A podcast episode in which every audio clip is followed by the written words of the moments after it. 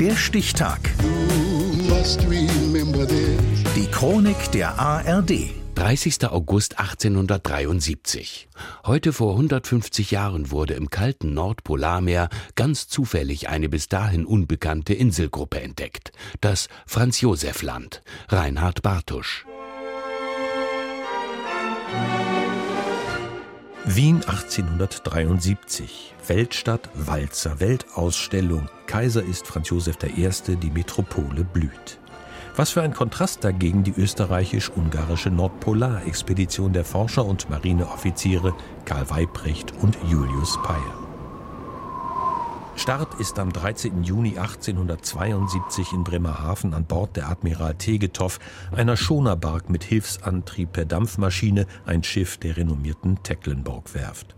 Erforscht werden soll das arktische Meer im Norden von Sibirien, doch das Eis beginnt in diesem Jahr viel weiter südlich als angenommen. Am 12. August wird die Admiral Tegethoff westlich von Novaya Semlja vom Eis eingeschlossen und sie wird auch nicht mehr freikommen. Julius Peyer schreibt Verzweiflung hätte uns erfüllen müssen, hätten wir gewusst, dass wir fortan verdammt seien, willenlos den Launen des Eises zu folgen, dass alle Erwartungen schon jetzt eitel und vernichtet waren, dass wir nicht mehr Entdecker waren, sondern unfreiwillige Passagiere des Eises. Doch hat das Schicksal auch etwas Gutes in petto, aus Entdeckersicht jedenfalls. Mit dem driftenden Eis treibt das Schiff nach Nordosten und am 30. August ist Land in Sicht. Weibrecht und Peyer notieren im Schiffstagebuch der Admiral Tegethoff. Nachdem dieses Land vollständig unbestimmt ist, wurde ihm von uns der Name Kaiser Franz Josefs Land im Beisein der ganzen Schiffsbemannung beigelegt als damals die Tegethoff-Expedition 1873 dort mehr oder weniger durch Zufall darauf stieß, waren sie die ersten Menschen, die offensichtlich dieses Land betreten haben. Man hat auch keine prähistorischen Spuren oder Siedlungsreste dort in diesem Inselarchipel entdecken können. Erzählt Abenteurer Arvid Fuchs, der auch mal da war, in Franz Josef Land 1991. Kein Land eigentlich, stattdessen eine Ansammlung von etwa 190 Inseln und Inselchen. Noch 900 Kilometer sind es von Franz Josef Land bis zum Nordpol.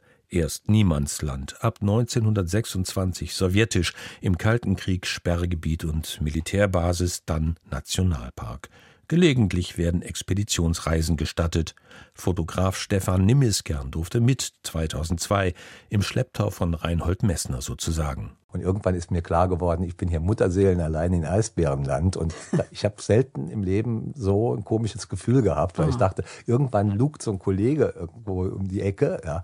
Und Reinhold hatte vorher noch gesagt, die sind so raffiniert, die halten sich die Tatze vor die Nase, damit, damit man diese schwarze Nase nicht erkennt. Ja, die, die, die, die sind richtig fies, wie die sich an die Leute ranpirschen. Rückweg. Weibrecht Peyer und die Crew, sie müssen die eingeschlossene Admiral Tegethoff aufgeben. Vor ihnen liegen insgesamt 96 Tage zermürbender Marsch über Eisflächen Richtung Süden und die anschließende Fahrt mit den mitgeschleppten Beibooten. Glücklich dann die Begegnung mit russischen Eismeerfischern. Sie bringen die Entdecker nach Norwegen. Ankunft am Wiener Nordbahnhof am 25. September 1874.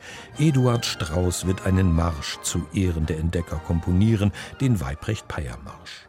Das eigentliche Ziel der Expedition wurde nicht erreicht, dafür aber neues, wenn auch recht ödes Land entdeckt. Franz Josef Land. Heute vor 150 Jahren. Der Stichtag. Die Chronik von ARD und Deutschlandfunk Kultur. Produziert von Radio Bremen.